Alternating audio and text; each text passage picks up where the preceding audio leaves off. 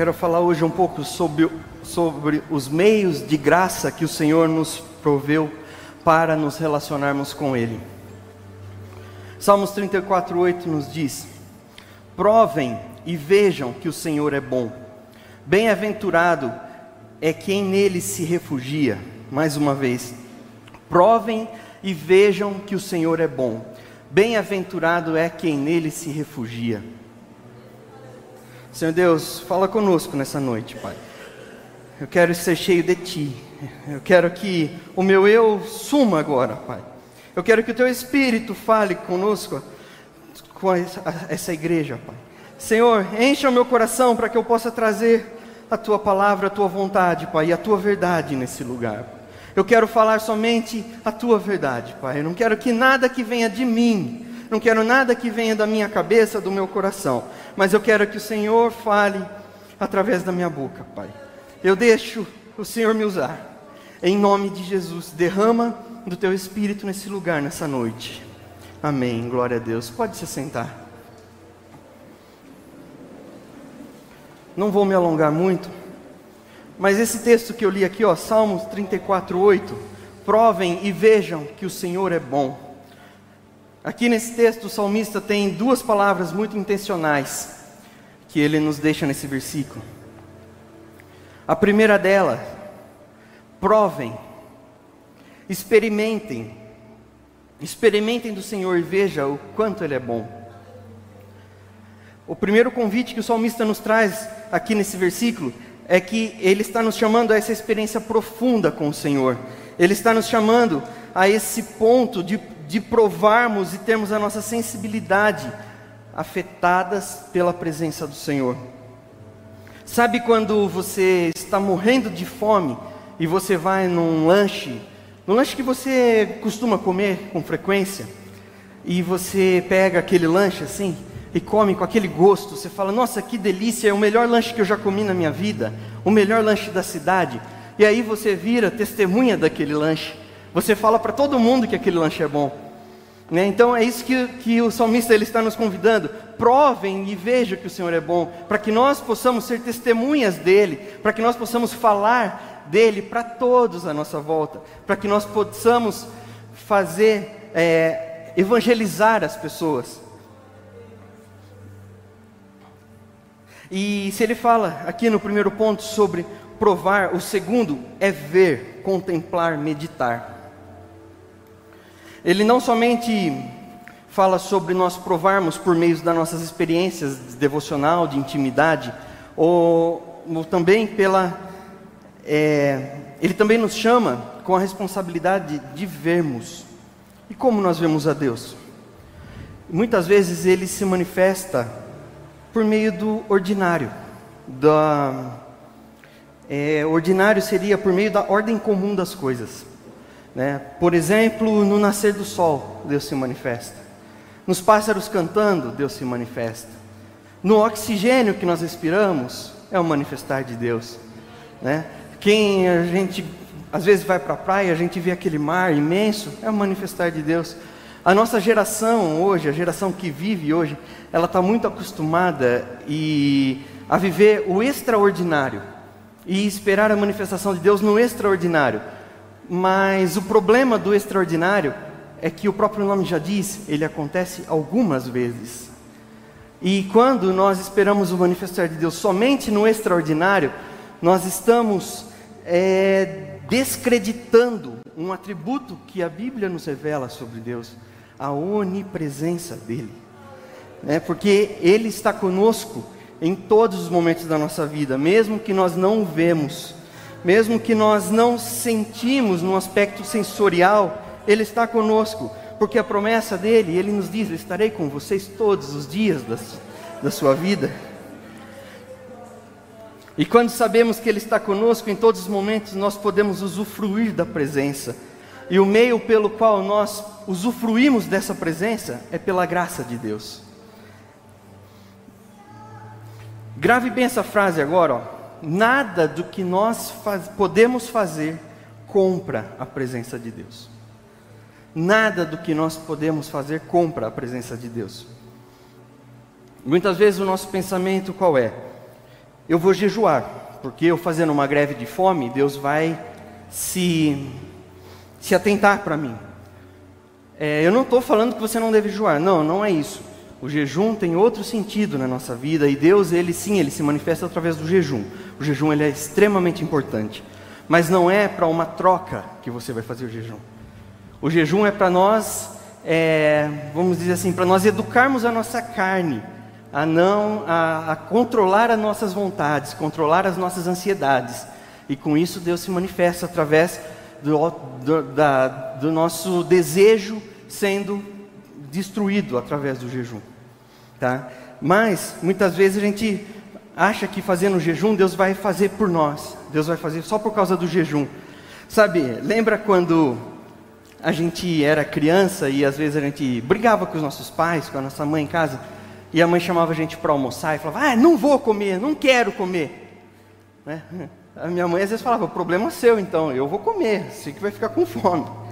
Então, assim, é a mesma coisa, né? É, a gente não pode pensar com essa lógica de barganha com Deus, né? É, o nosso relacionamento com Deus, ele vai muito além disso. E a graça, e o que faz Deus atentar-se para conosco em Cristo Jesus é, com, é, é através da manifestação da graça.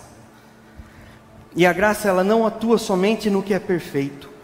Às vezes você pode falar assim: ah, mas pastor, eu tenho muitos pecados, eu sou muito sujo, eu não sou digno de receber a graça. Mas a graça, na verdade, ela atua na imperfeição. O significado da graça é favor que eu não mereço, né? Então, nós, seres humanos falhos, cheios de pecados, sim, nós precisamos nos consertar, porque nós, a nossa salvação ela não vem se nós nós não temos a salvação se nós não estivermos diante de Deus purificados, santificados, né? O pecado ele nos afasta de Deus, mas a graça de Deus ela serve para nos aproximarmos de Deus. Quando nós estamos muitas vezes através, é, muitas vezes em pecado, muitas vezes sujo, se sentindo nada, a graça dele nos aproxima dele. E aí nós nos consertamos e nós temos esse acesso direto com o Pai. A graça é o meio pelo qual Deus manifesta a glória dele na sua vida. E como nós podemos nos, aprof nos aprofundar nesse relacionamento com Deus? Muitas pessoas querem ouvir a voz de Deus falando audivelmente aqui no pé do ouvido. E, e, às vezes até pergunta, como que eu faço, né? Às vezes a gente vem pessoas perguntar, como que eu faço para ouvir Deus falar? Deixa eu contar para você. Abre comigo a Bíblia em Hebreus 1. Hebreus 1, 1.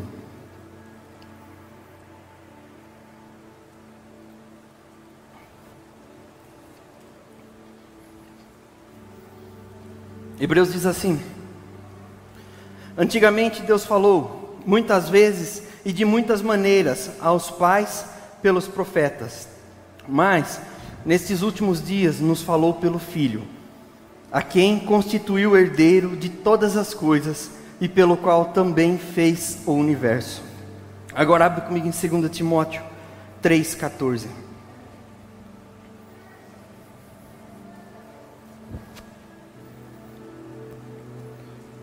Que diz assim: Quanto a você, permaneça naquilo que aprendeu e em que acredita firmemente, sabendo que quem você, sabendo de quem você o aprendeu. E que desde a infância você conhece as sagradas letras, que pode torná-lo sábio para a salvação pela fé em Cristo Jesus. Toda a escritura é inspirada por Deus e útil para o ensino, para a repreensão, para a correção, para a educação na justiça a fim de que o servo de Deus seja perfeito e perfeitamente habilitado para toda boa obra. O primeiro ponto que eu quero, quero falar aqui é sobre ouvir a voz de Deus. E a forma mais segura de nós ouvirmos a voz de Deus é por meio da palavra.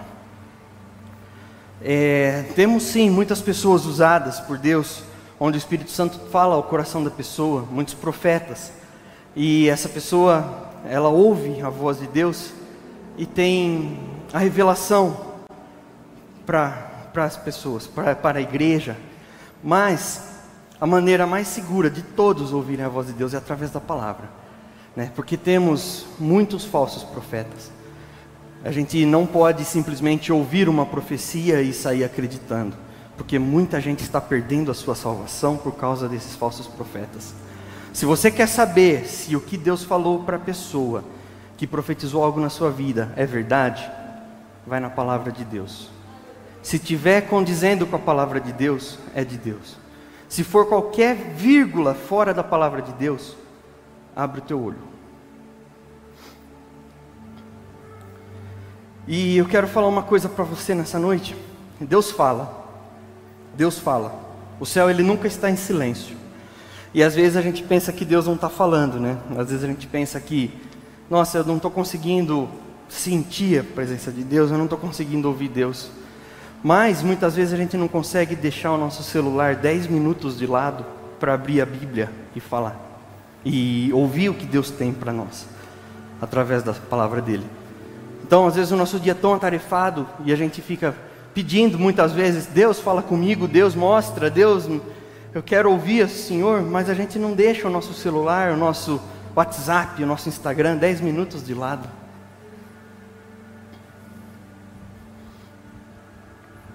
E aqui está o nosso desafio, porque apesar de almejar esse testemunho interior de Deus falando dentro de nós, o Senhor nos comunicou por meio de um livro, que é a palavra dele. Aqui a Bíblia é a autobiografia de Deus.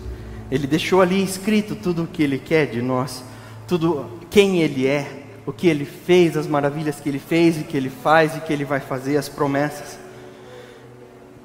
É, eu tenho um exemplo. Eu tenho um amigo meu, eu vou te usar de exemplo, Rafa, que eu até perguntei para você antes do culto sua idade. É, o Rafael, amigo meu lá no fundo. Eu conheço ele. Eu conheço ele já há algum tempo. Eu sei que ele trabalha com TI. Ele tem 18 anos.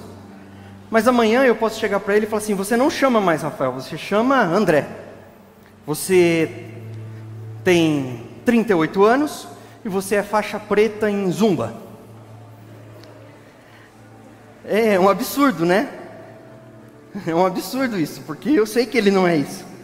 Mas é tão ridículo quanto eu chamar o Rafa de André, é eu falar, é definir Deus fora das Escrituras.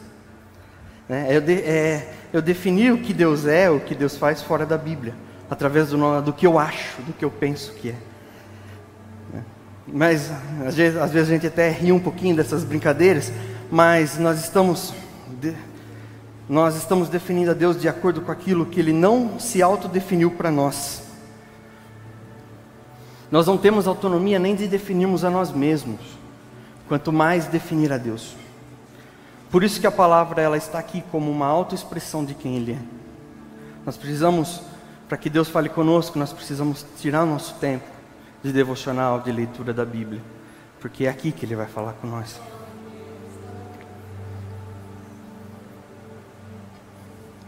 Se quer ouvir a voz de Deus, então abra sua Bíblia, porque Ele se autoexpressou na palavra e essa foi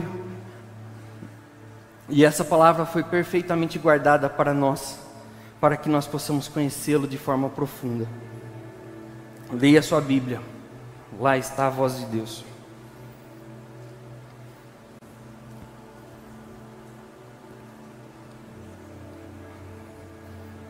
Eu vou passar aqui para quem não tem esse hábito algumas dicas práticas de como ler a palavra de Deus e ouvir a voz de Deus. Primeiro ponto, observação. Leia a palavra com atenção. A menos que você for um médico cirurgião, ninguém vai morrer se você tirar seu celular 20 minutos de lado e tirar um tempo para você prestar atenção na palavra de Deus.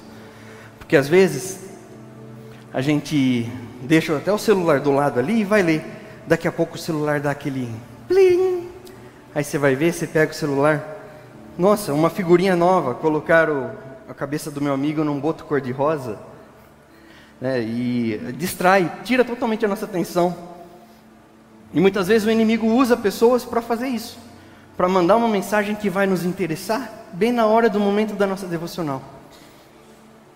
Então, deixe o seu celular de lado e preste atenção naquilo que você está lendo. Segundo ponto, interpretação. A palavra de Deus ela nunca vai significar aquilo que ela nunca significou.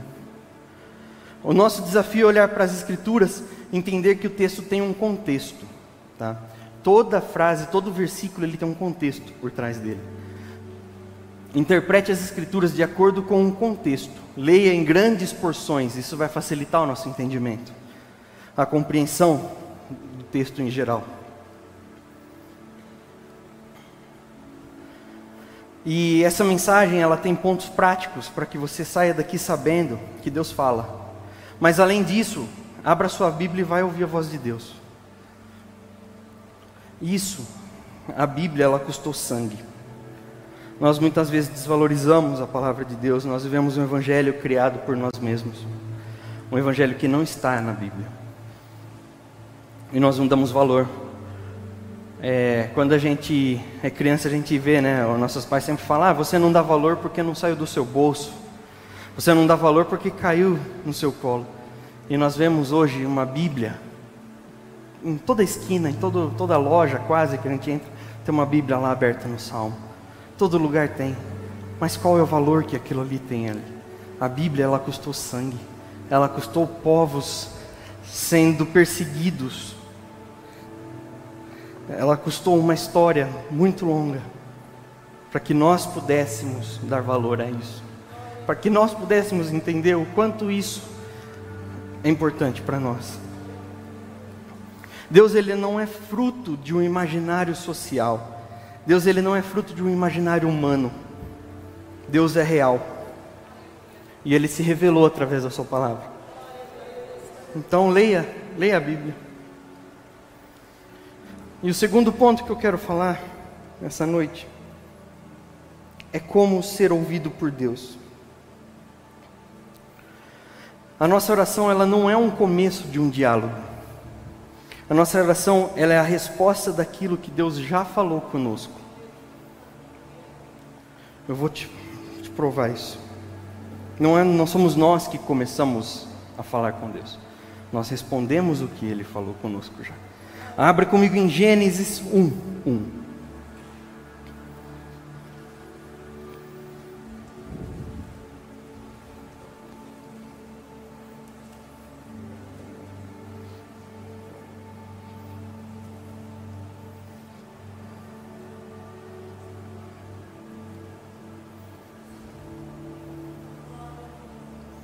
No princípio, criou Deus os céus e a terra.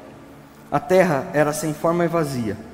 Havia trevas sobre a face do abismo. E o Espírito de Deus se movia sobre as águas. Então Deus disse: haja luz. E houve luz. Deus disse. Deus ele falou primeiro. A primeira voz que o nada ouviu foi a de Deus. A primeira voz que o universo ouviu quando não era nada foi a voz de Deus. E a nossa oração não é nós iniciamos um, iniciando um diálogo com Deus, mas a nossa oração é uma resposta daquilo que Ele já falou conosco. E isso tem que ficar muito claro para nós, porque nós pensamos que estamos numa posição de que podemos mover, em, a, mover Deus em relação a algo, em relação ao que nós queremos. Mas na verdade Deus já se moveu em Cristo Jesus para que agora nós fôssemos movidos de acordo com a vontade dele. A oração ela não muda a vontade de Deus, ela muda o nosso coração.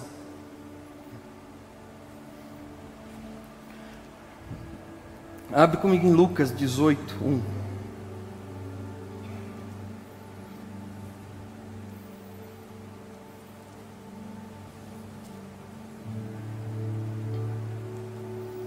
Jesus lhes contou uma parábola para mostrar que deviam orar sempre e nunca desanimar. E geralmente a gente faz o contrário, né? A gente desanima sempre e nunca ora. Mas aqui, ó, Jesus contou uma parábola para mostrar que deviam orar sempre e nunca desanimar. E continua lá no versículo 7: Será que Deus não fará justiça aos seus escolhidos, que a Ele clamam dia e noite, embora pareça demorado em defendê-los? Digo a vocês que depressa lhe fará justiça, contudo, quando o filho do homem vier, será que ainda encontrará fé sobre a terra? A oração de forma mais simples de todas é responder a Deus. Responder à voz de Deus é falar de volta com Ele. E será que nós estamos orando sempre e nunca desanimando? Ou nós estamos falando, fazendo o contrário? Desanimando sempre e nunca orando. A oração muitas vezes ela tem um aspecto humilhante para nós. Porque às vezes a gente está lá no nosso quarto assim, ó, falando sozinho. E às vezes quem mora em apartamento, às vezes tem algum vizinho de frente assim, e vê lá, fala: Nossa, aquele é, é louco, porque ele está falando sozinho. Mas a pergunta de Jesus aqui no final nos leva a questionar. Mas ainda que ele demore para responder, quando o Senhor voltar, ele vai nos encontrar nessa posição. Ainda que a circunstância mostre ao contrário, eu permaneço clamando aquele que pode transformar todas as coisas. Será que quando o filho do homem vier, ele ainda vai encontrar fé sobre a terra? Mesmo que esteja tudo ruim, mesmo que as coisas não estão condicionadas a, definir Deus, a, de, a, a definir se Deus está comigo ou não, porque a palavra está dizendo que Ele está. Então, muitas vezes as condições não nos não, não nos deixa confortável que Ele está comigo. Nós achamos que porque está dando errado, porque eu perdi o emprego, porque o meu salário atrasou, porque o meu a minha vida está indo muito ruim, Deus me esqueceu de mim. Não, Deus ele está com você, todos os momentos. Agora, o problema é que a gente não sabe orar como convém. Geralmente a nossa oração ela começa a partir de uma necessidade nossa. Geralmente a gente, Senhor, abençoa o meu dia, cuida da minha família, me ajuda a passar por esse problema, é, cura minha doença. E a gente começa a oração sempre nessa postura de petição, só pedindo, pedindo. É, a, gente, a gente tem, a gente, todos nós temos necessidades e todos nós temos momentos que nós precisamos pedir a Deus. Mas o início da nossa oração ela tem que ser a partir de uma consciência da generosidade de Deus. Em Efésios 1:3, abre comigo lá. Paulo ele começa a sua oração consciente de quão generoso Deus é.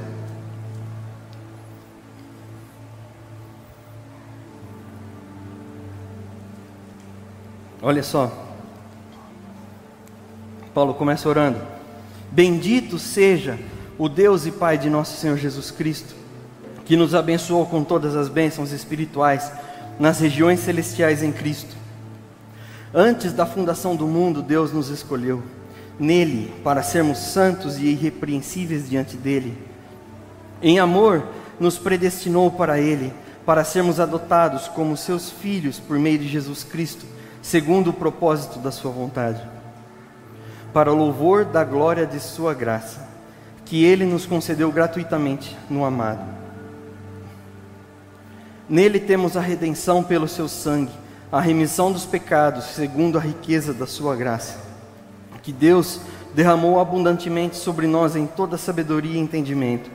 Ele nos revelou o mistério da sua vontade, segundo o seu propósito, que ele apresentou em Cristo, de fazer convergir nele, na dispensação da plenitude dos tempos, todas as coisas, tanto as do céu como as da terra. Em Cristo fomos também feitos herança, predestinados segundo o propósito daquele que faz todas as coisas conforme o conselho da tua vontade, a fim de sermos para louvor da sua glória. Nós, os que de antemão esperamos em Cristo. Nele também vocês, depois que ouviram a palavra da verdade, o evangelho da salvação, tendo nele também crido, receberam o selo do Espírito Santo da promessa. O Espírito é o penhor da nossa herança, até o resgate da sua propriedade em louvor da sua glória. Aqui nós temos um breve registro da oração de Paulo. E aqui ele gasta nove versículos somente exaltando a generosidade de Deus. E muitas vezes a gente parte de um princípio que Deus ele é devedor para nós, que Ele deve, ah, Ele tem obrigação de fazer o que nós queremos, o que nós pedimos. É como se a gente esquecesse do fato de estarmos vivos, já é o suficiente para nós orarmos exaltando a generosidade dele por toda a nossa vida. Somente do fato de nós respirarmos já é o suficiente para nós exaltar a Ele por toda a nossa vida. Nós precisamos parar de reclamar das coisas que nos acontecem. Muitas vezes, nosso carro entra na reserva, a gente fica sem comida, muitas vezes, no armário. E nós ficamos bravos, porque nós está gastando muito, o nosso carro está gastando demais. E consequentemente, a gente só reclama, a gente só reclama. Mas nós temos que ser grato, porque tem um carro para você andar. Você precisa ser grato, porque você tem um, uma casa para você sustentar. Às vezes você reclama porque o seu filho chora a noite inteira. Seja grato porque você tem um filho. É, às vezes você reclama porque tem que ir no mercado toda hora. Tem gente que não gosta. E aí fica reclamando. Mas seja grato porque você tem condições de ir ao mercado. E a gente sempre parte da necessidade que nós temos. Mas não tem jeito, nós vamos ter necessidade para sempre. Então, nós vamos ter necessidade até na morte. Porque quando morre a família tem que comprar o caixão, tem que gastar com o enterro e tem que. Enfim, até na morte temos necessidade. Então, ela nunca vai nos deixar, mas nós temos que ser gratos pelas coisas positivas que nós temos, que Deus proporcionou para nós. E nós vamos ter essas necessidades porque nós somos insaciáveis. E aqui, ó, na oração de Paulo, bendito seja o Deus e Pai do nosso Senhor Jesus Cristo, que nos abençoou com todas as bênçãos espirituais nas regiões celestiais em Cristo. O inferno ele pode até tentar algo contra nós, mas nós somos totalmente abençoados em Cristo nas regiões celestiais. Começa a oração partindo do que você já recebeu na cruz do Calvário, e não do arroz que está faltando lá no seu armário. Que o Senhor ele pode prover o arroz. O pão nosso é uma promessa. Tá? E a gente entende que tem pessoas que passam necessidade. Sem dúvida, ore pelo arroz, ore pela gasolina do seu carro mas que esse não seja o foco da nossa oração. Que o foco da nossa oração seja exaltar o nosso Deus, agradecer a Ele. Eu aprendi uma vez com um amigo que trabalhava comigo, eu estava com alguns problemas, alguns anos atrás no serviço, eu queria já sair e não, não tinha como. E eu comecei a conversar com esse amigo, que foi meu chefe há um por um tempo. E ele me falou uma coisa: não peça mais para Deus fazer. Agradeça porque Ele já fez. E quando eu comecei a mudar o meu hábito de oração, ao invés de eu pedir, Deus, cura a minha dor, Deus, cura a minha, é, o meu, minha doença, alivia a minha necessidade. Eu comecei, Deus, obrigado porque o Senhor já levou sobre si as minhas dores, os meus problemas. Obrigado porque agora eu posso ser uma pessoa nova. E começou a mudar. A resposta de Deus começou a mudar para mim. Eu comecei a ter um resultado positivo. Isso eu estou falando por experiência própria. Então, agradeça a Deus, comece agradecendo a Ele. Você vai ver, você vai provar que é diferente. Mesmo que você não tenha um filé mignon na sua casa, que seja carne moída de segunda, mas tenha o coração grato.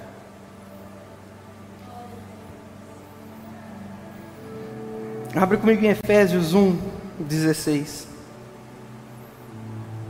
Eu já estou quase terminando.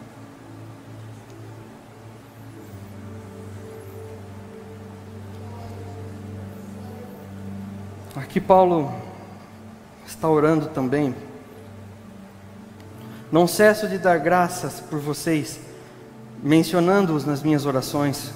Peço ao Deus de nosso Senhor Jesus Cristo, o Pai da Glória, que conceda a vocês o espírito da sabedoria e de revelação no pleno conhecimento dele.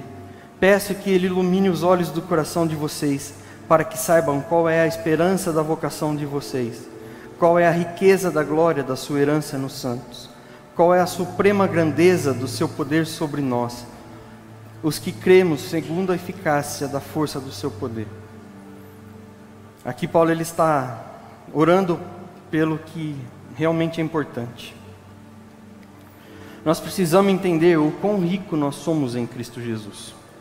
A promessa dele é a presença com ele todos os dias. É a presença conosco, né? A presença dele conosco todos os dias.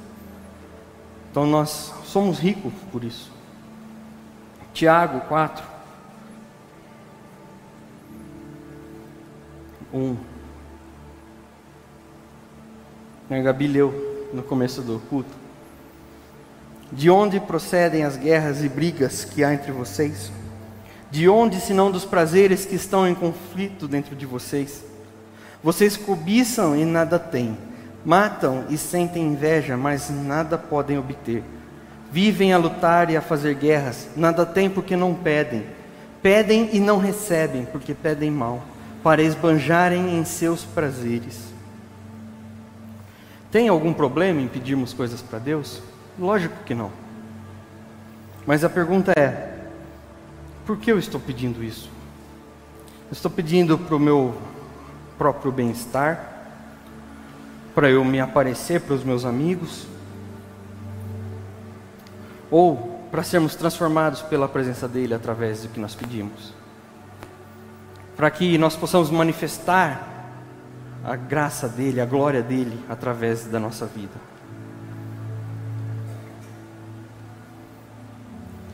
E eu quero terminar com uma com um registro de uma oração que está na Bíblia. João 17, 1.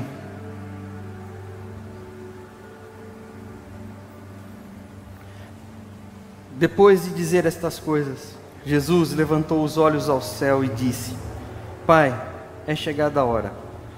Glorifica o teu filho para que o filho glorifique a ti. Assim como lhe deste autoridade sobre toda a humanidade, a fim de que ele conceda a vida eterna a todos o que lhes deste. E a vida eterna é esta: conheçam a Ti, o único Deus verdadeiro, e a Jesus Cristo, a quem enviaste.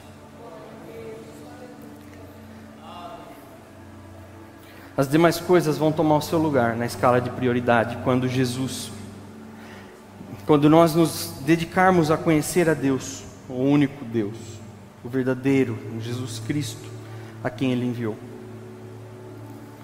Nós temos as necessidades de seres humanos, mas a nossa primeira necessidade é o conhecimento de Deus.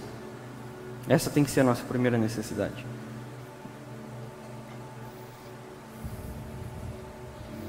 Nós precisamos exercitar o nosso coração nesse desejo de conhecê-lo, porque quanto mais o conhecemos, mais somos transformados à semelhança dele.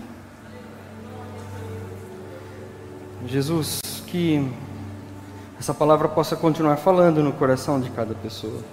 Senhor, que, aquilo que eu não consegui expressar, que o Senhor possa continuar falando, ensinando. Eu quero ter um coração mais agradecido. Eu quero ter um coração que reclama menos. Eu quero ser uma pessoa diferente, Pai. Me ajuda, Jesus. Eu quero reconhecer a tua bondade, a tua graça, mais e mais. Muito obrigado, Pai, por esse momento. Muito obrigado pela porque o Senhor fala conosco. Continue queimando em nossos corações, Pai, em nome de Jesus. Amém.